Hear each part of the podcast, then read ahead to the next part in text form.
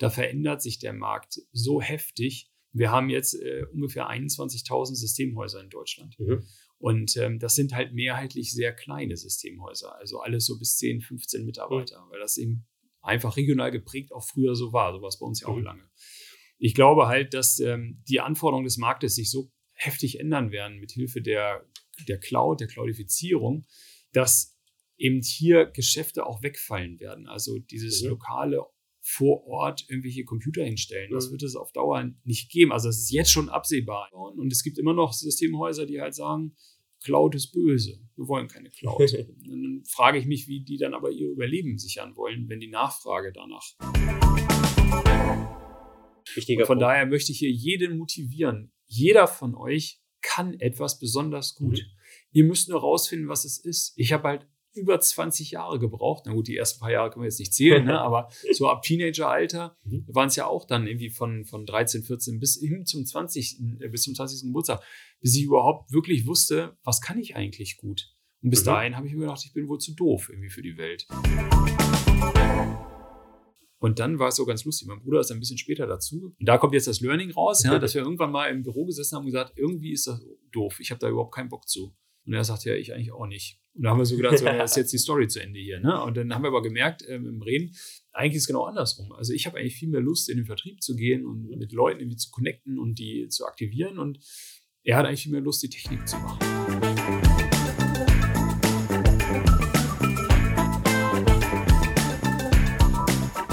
Willkommen zu einer neuen Folge How to Fail a Wild Startup, dem Podcast von Erfahrungen und Learnings von spannenden Gründern aus Fehler, welche sie begangen haben. Heute rede ich mit Alexander Eggers über sein klein mittelständisches Unternehmen EPC GmbH, einem Systemhaus, welches er vor 25 Jahren zusammen mit seinem jüngeren Bruder gegründet hat. Wir reden gemeinsam über die Vision von Systemhäusern, wie werden sie in Zukunft aussehen, was genau sind Probleme, welche auch jetzt schon in den 25 Jahren Geschäftsführung aufgekommen sind, was sind Sachen, die dann zu neu kommen und natürlich auch seine persönlichen Erfahrungswerte. Viel Spaß dabei!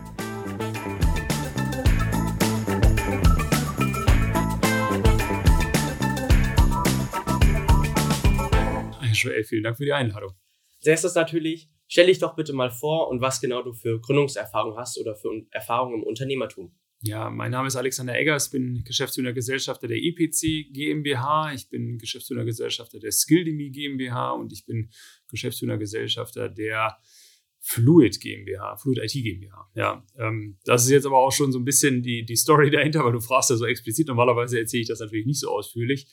Aber ich habe vor 25 Jahren die EPC GmbH zusammen mit meinem Bruder gegründet. Äh, damals war es noch eine GBR, Eggers PC Consult, und dann sind wir immer zur GmbH geworden.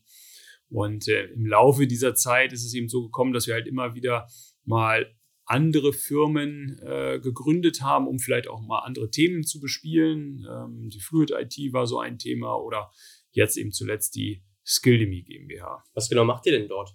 Bei Fluid beispielsweise. Mhm. Die Fluid hatte einen Zusammenschluss von drei Systemhäusern und wir haben uns einen gemeinsamen Kundenkreis gesucht, also ein sehr spitzes mhm. äh, Motto. Das waren äh, damals Wasserverbände. Und dort haben wir versucht, äh, gemeinsam quasi äh, in dem Markt äh, Fuß zu fassen, weil wir alle mhm. in diesem Systemhausverbund eben dieses Thema Wasserverband auch hatten. Und wir wollten das einfach regional größer aufziehen. Und so war die Idee, eben daraus eine gemeinsame GmbH zu gründen.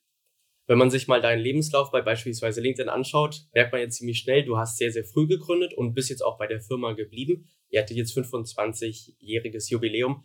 Woher genau hast du den Mut gefasst oder wodurch hast du denn direkt nach dem dualen Studium dein eigenes Unternehmen mit deinem Bruder gegründet? Was war die Motivation Ich habe sogar schon vorher gegründet. Wir haben es ja schon gegründet, sind wir noch zur Schule gegangen. Ja, also ich war irgendwie 19 in der 13. Klasse äh, und mein Bruder war ähm, vier Jahre, viereinhalb Jahre jünger, mhm. ähm, also knapp 15.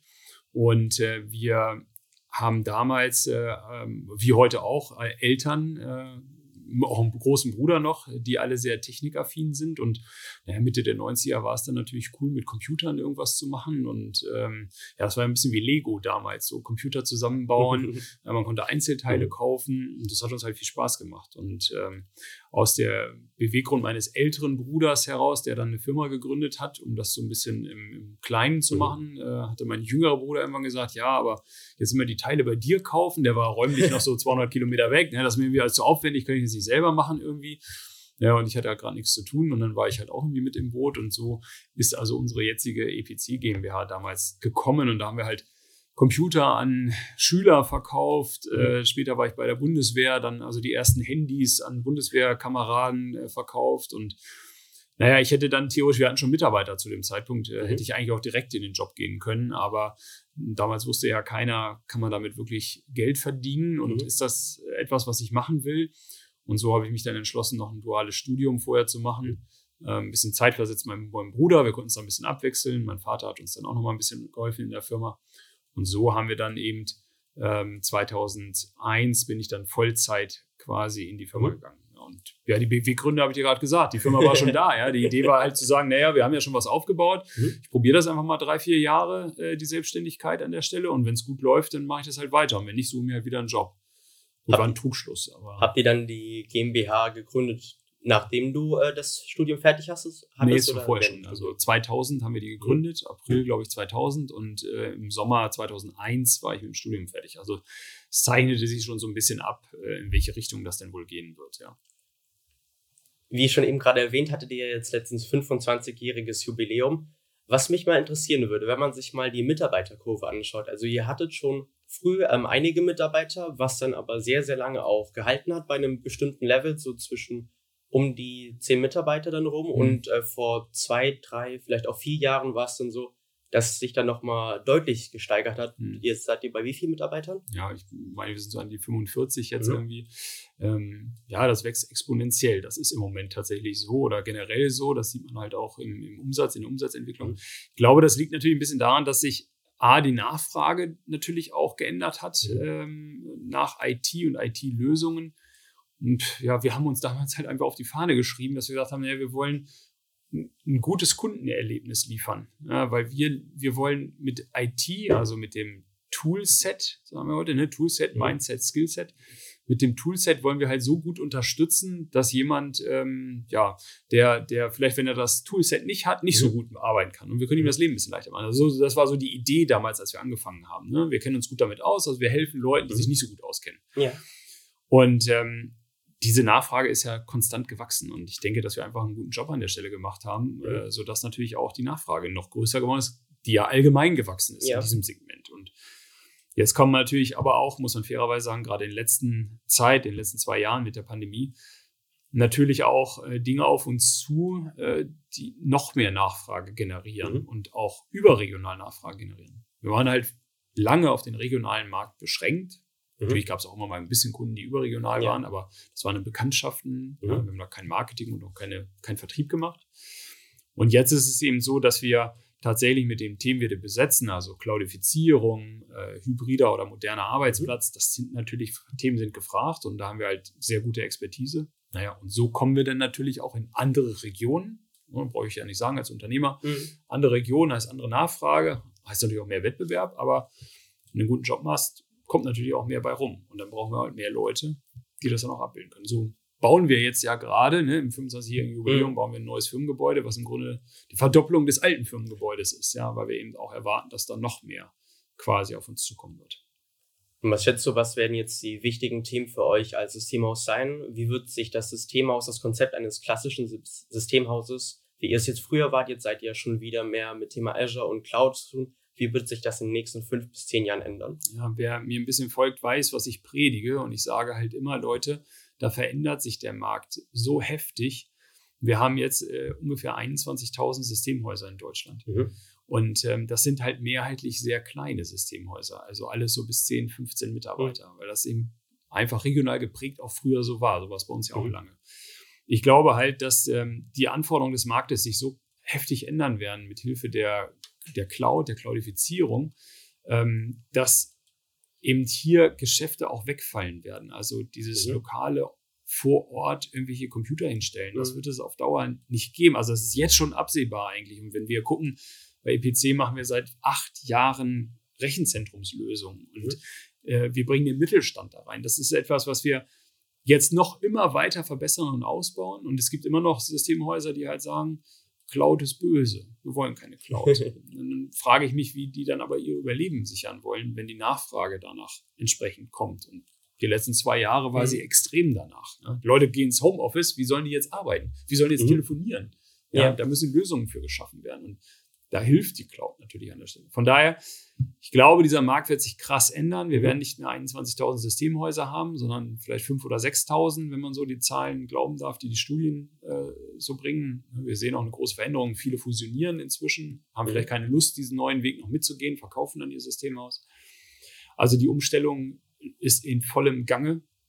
Und insofern, ja, glaube ich, es wird ein kleinerer, also kleinerer Wettbewerbsmarkt Mhm. werden. Es wird weniger Häuser geben, dafür aber wahrscheinlich sehr viel spezieller und ähm, sehr viel besser auch äh, in, der, in der Auslastung beziehungsweise in, dem, in ihrem Tun einfach besser sein werden. Ihr seid ja vor allen Dingen während der Corona-Krise jetzt sehr stark gewachsen. Konntest du dort als geschäftsführender Gesellschafter auch äh, einige Wachstumsprobleme sehen, die dann mit der Corona-Krise zusammen waren, weil ihr euch eben nicht sehen konntet, die Kollegen untereinander sich nicht sehen konnten und jeder sozusagen für sich selber war, zwar unter dem, unter dem Konstrukt der EPC oder unter dem Dach der EPC, aber im Prinzip war ja jeder alleine für sich zu Hause. Ja, ja. Wir haben vielleicht noch das, den Vorteil, dass wir natürlich bei unseren Mitarbeitern technisch orientiert Mhm. äh, Menschen haben. Das heißt, so Mindset und Skillset ist nicht Mhm. das Problem. Ne? Also die kommen damit klar, äh, aus Mhm. dem Homeoffice heraus äh, die Technik auch im Griff zu haben und so. Das ist ja auch sonst schon eher ein Problem. Mhm. Ne? Wie kriege ich das jetzt in Gang? Und ähm, das war nicht unbedingt das Problem. Unser Problem ist natürlich, dass wir einfach komplett am Limit laufen, äh, was Mhm. die Auslastung angeht. Das heißt also, wir haben einfach viel zu viel Nachfrage Mhm. äh, gegenüber dem Kapazitäten es abzuarbeiten. Und das ist dann unglücklich, weil wir brauchen natürlich, wenn Menschen im Homeoffice anfangen zu arbeiten oder auch jetzt einfach Mhm. so ins Homeoffice gehen, dann brauchen wir eine neue Form der Führung. Mhm. Wie führen wir diese Mitarbeiter? Wie, wie sind wir da nah dran? Und wenn wir natürlich alle in einer hohen Auslastung leben, also auch die Führungskräfte hoch ausgelastet sind aufgrund der Nachfrage oder eben auch manchmal Sachen machen müssen, die normalerweise andere machen, aber einfach zu viel da ist Mhm. und die mitmachen müssen, dann leidet das Ganze natürlich. Insofern würde ich also lügen, wenn ich nicht sagen würde, auch bei mir war es dann so, dass ich sehr, sehr viel arbeiten musste und ja, Mhm. mich dann vielleicht nicht gut genug um die Neuen gekümmert habe, um sie quasi mit aufzunehmen. Und da muss man auch immer wieder dann wirklich einen Schritt zurückgehen und sagen, nee, Kunde ist Kunde, aber wir brauchen ja die Basis, auf der wir das Ganze Mhm. aufbauen. Und da dürfen wir die Mitarbeiter und Mitarbeiterinnen natürlich nicht äh, verlieren Mhm. mit der Umstellung ins Homeoffice und äh, mit der vielen Arbeit, die wir haben. Du hast ja gerade schon gesagt, ihr seid ja stark gewachsen. Merkst du auch selber, dass einige ähm, Positionen auch mehr dazukommen müssen in die EPC GmbH, weil es eben größer wird? Also mehr, mehr Level sozusagen an Administration der verschiedenen Mitarbeiter? Ja, ist spannend, äh, weil wir natürlich dadurch, dass der Markt sich verändert hat, das heißt, wir kommen aus der Regionalität und Mhm. gehen in, in den Dachraum plötzlich rein, ja, wo wir aktiv sind, dann hast du natürlich auch ganz andere Anforderungen an Marketing und Vertrieb. Ja, das ändert sich ja komplett. Und wenn ich mal gucke, im Marketing haben wir jetzt also äh, Mitarbeiterinnen, die eben ähm, äh, unser Videostudio betreuen. Ich meine, Mhm. du hättest mich vor zwei Jahren gefragt, ob wir ein Videostudio haben. Ja, vor zwei Jahren hatten wir es schon, aber äh, vor zweieinhalb Jahren fragen ich, sage, was willst du von mir? Ja? Ich Mhm. werde niemals Remote-Workshops ausliefern. Unfassbar für mich, ja, Mhm. das zu machen. Und das war schon ein ganz schöner Change, den ich dann plötzlich Mitte März bis Mitte April machen musste. Da hatten wir das erste große Webinar mit über 100 Leuten, wo ich mich nun so lange gewehrt habe. Das heißt, wir haben plötzlich jetzt Personal, die sich um Videostudio-Ausrüstung kümmern. Oder wir haben äh, Mitarbeiterinnen, die mir in, in Social-Media-Aktivitäten helfen. Wir machen so viel auf Social. Ich bin gar nicht mehr in der Lage, das alleine zu bewerkstelligen. Ja, wir müssen Pläne machen, uns abstimmen. Mhm. Also von daher, ja, glaube ich schon, dass sich dadurch natürlich auch äh, für uns als kleine Firma hier im, im Laufe dieser Zeit viele Positionen neu ergeben haben und verändert haben. Und ähm, wahrscheinlich hätten wir das nicht in der Geschwindigkeit realisieren können, wenn Pandemie nicht gewesen wäre. Mhm. Also da sind wir auch jetzt ein bisschen wie viele andere zu ihrem Glück gezwungen worden. Ne? Ja, das ist so. Ähm, merkt ihr auch, dass noch zusätzliche Führungsebenen wichtig sind? Also beispielsweise Abteilungsleiter irgendwie des technischen Departments oder jetzt Marketingleiter beispielsweise, weil es eben zu viele Leute werden, damit ihr als äh, Geschäftsführer den Überblick behaltet? Ja, ich gebe zu, das ist dann auch so äh, tatsächlich für uns eine große Herausforderung. Wenn du jahrelang so auf so einem, auf einem Level wächst, da kommen irgendwie ein, zwei Leute pro Jahr dazu, dann ist das alles überschaubar.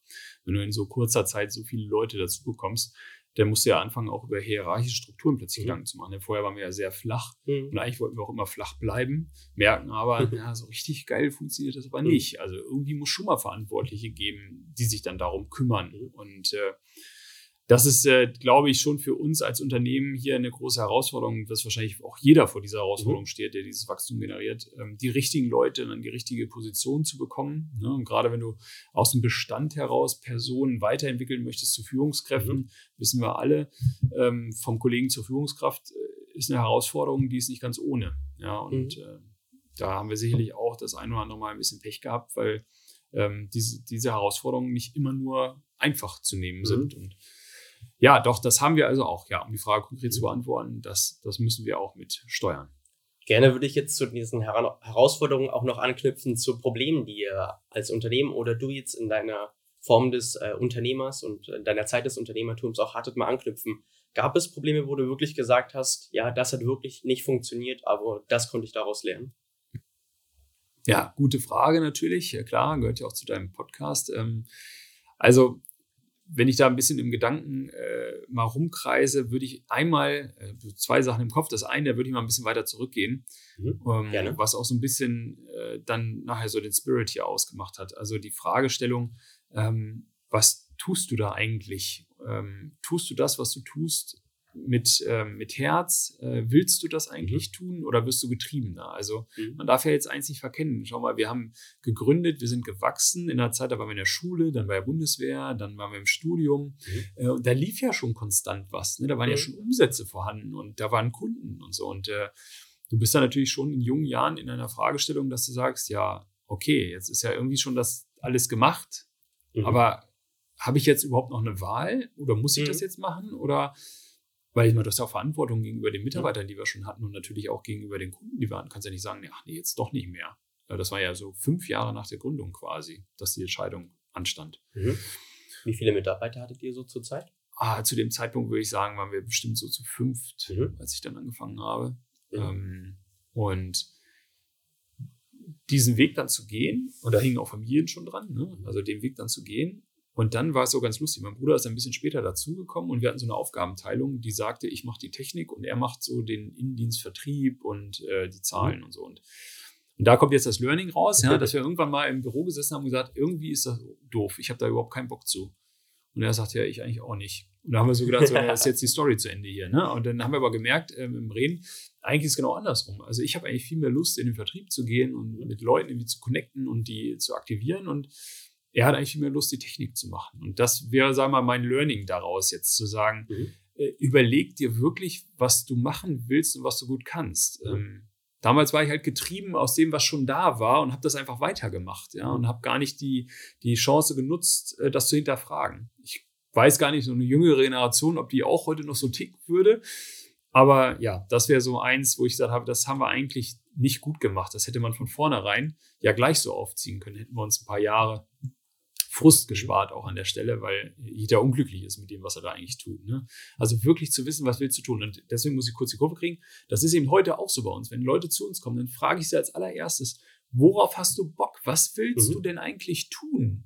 Was bewegt dein Herz? Mhm. Weil ich felsenfest davon überzeugt bin, dass das etwas ist, was du dann viel lieber machst, was du gerne machst, wo du äh, mehr Energie reingibst, das zu tun. Ich weiß, dass das eigentlich logisch ist, aber machen wir uns nichts vor. Es gibt immer noch genug äh, Arbeit, äh, Arbeitsstellen und Arbeitnehmer, wo eben vielleicht Inhalt und das, was sie tun wollen, nicht zusammenpasst. Und ähm, ja, das ist so ein Learnings aus meiner eigenen Historie heraus zu sagen, sucht euch Leute, fragt, was die machen wollen, mhm. worauf die richtig Bock haben und dann überlegt ihr, ob, ob du sie in dieser Sache für dich gebrauchen kannst als wenn sie nur einen Job nehmen, der jetzt da ist, weil er muss halt irgendwie besetzt werden. Ich weiß wohl, wie jetzt anspruchsvoll das ist bei dem Fachkräftemangel, aber äh, das hat sich am Ende bei uns wirklich als Riesenbringer herausgestellt. Ist es bei euch eigentlich mittlerweile so, dass die Führungskräfte, also du, dein Bruder und noch weitere Führungskräfte, die dabei sind, euch mal beispielsweise einmal im Jahr die Zeit nehmt, mal wirklich die Sachen zu hinterfragen und euch mal zusammenzusetzen, wie sieht jetzt die Zukunft für EPC aus und was genau läuft noch nicht so richtig? Ja, tatsächlich haben wir damit äh, im Zuge des Wachstums angefangen. Ich meine, das haben wir jetzt ähm, so richtig offiziell, sind wir jetzt da irgendwie im vierten Jahr, dass mhm. wir das machen ähm, wo wir eben mit den entscheidenden handelnden Personen uns tatsächlich ein Wochenende wegschließen, mhm. ähm, suchen uns eine schöne Räumlichkeit aus, die man, ja, wo es eben auch Spaß mhm. macht, äh, eine Umgebung zu haben. Nicht Richtig. hier im Büro, das ist irgendwie doof, ja. Also zu heimisch. Äh, genau, letztes Mal waren wir, glaube ich, an der Elbphilharmonie in Hamburg und konnten da aufs Wasser blicken, während wir so unsere kreativen Gedanken hatten und Ähm, wir waren auch schon mal auf der Fähre nach äh, Schweden äh, und haben da einen Meetingraum gehabt und konnten so aufs Wasser rausgucken beim Meeting. Also es waren alles sehr kreative Momente, die wir da hatten äh, oder Umgebungen. Und das müssen wir auch machen. Ne? Also wir müssen ja einen Plan haben, wo wir jetzt irgendwie hinwollen. Was ist denn das Ziel mhm. eigentlich? Und sich da vor allen Dingen abzustimmen, weil es muss nicht automatisch jeder das gleiche Ziel haben. Das ist auch ein Learning, wo ich sage, da kannst du auch mal einen Fail haben, weil äh, vielleicht die Führungskräfte an unterschiedlichen Zielen arbeiten und dann hast du plötzlich auch ganz schnell Probleme in der Firma, ähm, wenn nicht alle am gleichen Strang ziehen. Du hattest eben gerade gesagt, dass du noch ein zweites Learning hast, ein zweites Problem, was du gerne mhm. erzählen würdest. Ja, und zweites Learning, äh, genau. Also das ist, das hatten wir eben schon mal so ein bisschen das Organisationelle. Also die Organisation zu formen. Äh, es ist ja toll, wenn du immer Nachfrage hast, wenn du Kunden hast ähm, mhm. und wenn du Aufträge hast. Also ich sag mal, wie der Bratwurstverkäufer, der an einer großen Straße steht und die Leute stehen Schlange. Ja. Aber du musst halt auch Bratwürstchen drauf haben. Ne? Du mhm. musst halt auch was haben, was dann, was dann geht. Ne? Also eine mhm. Nachfrage mhm. alleine ist es nicht. Und dann fängst du an, Strukturen aufzubauen. Also Bratwürstchenverkäufer hat dann vielleicht weitere Leute, die ihm zuarbeiten sollen, damit mhm. dieser Prozess besser wird. Und äh, werden Verantwortungen verteilt, ähm, weil es immer größer wird. Ja, und mhm. das ist halt das, äh, sag ich mal, da, da haben wir uns dann auch äh, sicherlich das ein oder Mal vielleicht eine falsche Entscheidung getroffen und ähm, Positionen besetzt in der Hoffnung, dass wir da irgendwie in die Umsetzung kommen. Mhm. Ähm, ja, und es klappt dann halt manchmal nicht. Ja, also ist jetzt schon ein paar Jahre her, wo wir das äh, zum letzten Mal hatten und das sind natürlich mal Learnings, die nehmen dich schon mit. Was für eine Position war das? Ja, das war auch so eine Teamleiterfunktion, die wir da mhm. eingeführt haben. Zwei Teamleiter haben wir da platziert. Äh, mhm. Wir hatten so versucht, äh, eine Art Circle zu bilden, also bestimmte Personen aus bestimmten ähm, äh, Funktionen sollten zusammenarbeiten mhm. und dann mit einer Teamleitung sich selbst organisieren mit mhm. zugewiesenen Kunden. Und ja, das hat jetzt äh, eigentlich nicht gut funktioniert. Das muss man relativ mhm. schnell wieder auflösen, weil das eben einfach von Organisation her nicht, nicht richtig durchdacht war. Die Prozesse mhm. passten da plötzlich nicht mehr zu. Ja. Also das will ich nur sagen, bevor so man so Organisationsveränderungen macht, man darf immer natürlich mal was ausprobieren, aber es ist immer eine Frage, wie man das dann natürlich auch kommuniziert und, mhm. äh, und dann auch wirklich sicherstellt, dass man dabei keinen verliert an der Stelle. Ja. Mhm. Ein wichtiger Punkt, den ich immer sehr, sehr gerne in meinem Podcast drin habe, ist, würdest du noch mal die Möglichkeit haben, mit deinem 16-jährigen Ich zu sprechen? Welche Ratschläge hättest du dem gegeben? Was hätte dir wirklich was gebracht? Hätte dir mit 16 Jahren jemandem einen Ratschlag gegeben? Ja, das ist das, was ich jetzt meiner Tochter immer sage im Prinzip. Ja, weil, mhm. ganz ehrlich, Leute, ich war in der Schule echt mies. Ja, ich bin durchs Abi das erste Mal gefallen, äh, das zweite Mal mit Ach und Krach äh, nur geschafft. Und ähm, da glaubst du dann ja selber, ich kann ja nichts. Also, mhm. ne, also nachweislich kann ich nichts. Und ähm, das, sage ich mal, das, das war etwas, das kam dann eigentlich erst viel später im Rahmen der Bundeswehrzeit, mhm. äh, weil da ging es dann plötzlich um Themen wie Orientierung. Ja, da wurden Leute gebraucht, die sich gut orientieren können draußen mhm. im Feld. Oder ähm, ich war ja in der Offiziersausbildung, da mussten Leute plötzlich methodisch, didaktisch gut auftreten, mhm. also präsentieren. Ja. Und das waren halt beides Sachen, die ich in der Schule irgendwie gar nicht brauchte. Also mhm. präsentieren können wir jetzt noch diskutieren, aber das war früher auch nicht so ausufernd, wie das heute vielleicht der Fall ist. Und Orientierung hat man gar keiner gebraucht in der mhm. Schule ähm, also mit Karte Kompass rumrennen. Und das ist etwas, wo ich sagen muss, ähm, das kam erst da und hat mir da erst das Selbstvertrauen gegeben, zu sagen, äh, nee, warte mal, ich bin jetzt gar nicht doof, ich kann auch mhm. was. Nur dummerweise hat das keiner vorher abgefragt, was ich da mache ja, oder was ich gut kann. und von Punkt. daher möchte ich hier jeden motivieren. Jeder von euch kann etwas besonders gut. Mhm. Ihr müsst nur rausfinden, was es ist. Ich habe halt über 20 Jahre gebraucht. Na gut, die ersten paar Jahre können wir jetzt nicht zählen, ne? aber so ab Teenageralter mhm. waren es ja auch dann irgendwie von, von 13, 14 bis hin zum 20. Äh, bis zum 20. Geburtstag, bis ich überhaupt wirklich wusste, was kann ich eigentlich gut. Und bis mhm. dahin habe ich mir gedacht, ich bin wohl zu doof irgendwie für die Welt. Und das ist natürlich etwas, oder kann irgendwas, was kein Mensch braucht. Mhm. Ähm, und da möchte ich euch ermutigen, all die jungen Leute da draußen, ihr, ihr habt alle habt was, was ihr gut könnt, was euch Spaß macht, wo euer Herz aufgeht, was euch leicht fällt. Mhm. Ihr müsst es nur finden. Und lasst euch nicht entmutigen von der Schule. Wenn das da nicht abgefragt wird, findet ihr. Also es ist schwerer, es zu finden, wenn, du, mhm. wenn da gar nicht solche Sachen abgefragt mhm. werden. Ja, und von daher nutzt vielleicht Praktikumszeiten. Du bist jetzt auch bei uns hier im Praktikum gewesen. Nutzt Praktikumszeiten. Guckt in Firmen rein. Orientiert euch an denen, was andere tun und mhm. überlegt euch, ob das etwas ist, wo ihr euch vielleicht gut auskennt oder wenn, wo ihr was machen wollt. Und äh, ich finde es auch absolut legitim, wenn junge Menschen ein Studium anfangen und dann vielleicht äh, oder eine Ausbildung und dann sagen, nee, das ist nichts für mich, ich mhm. suche mir noch was anderes. Das muss man denen auch zugestehen. Das ist kein Scheitern. Absolut ja. nicht. Es ist mhm. absolut mhm. wichtig, sage ich immer wieder zu wissen, was man will, aber es ist nochmal genauso wichtig zu wissen, was man nicht will. Mhm. Und auch das kannst du nur durch Erfahrung herausfinden. Du kommst nicht auf die Welt und weißt das. Also probiert aus, versucht euch und findet das, was euch Spaß macht. Und dann werdet ihr richtig, richtig viel Erfolg haben. Das würde ich mal als Abschlusswort nehmen. Vielen, vielen Dank heute für das interessante Gespräch, dass du auch mal deine unternehmerische Geschichte mir mal gezeigt hast und auch unseren Hörern. Vielen, vielen Dank, dass du heute dabei warst. Vielen Dank fürs Zuhören. Ja. Vielen Dank für, für die Einladung. Dankeschön.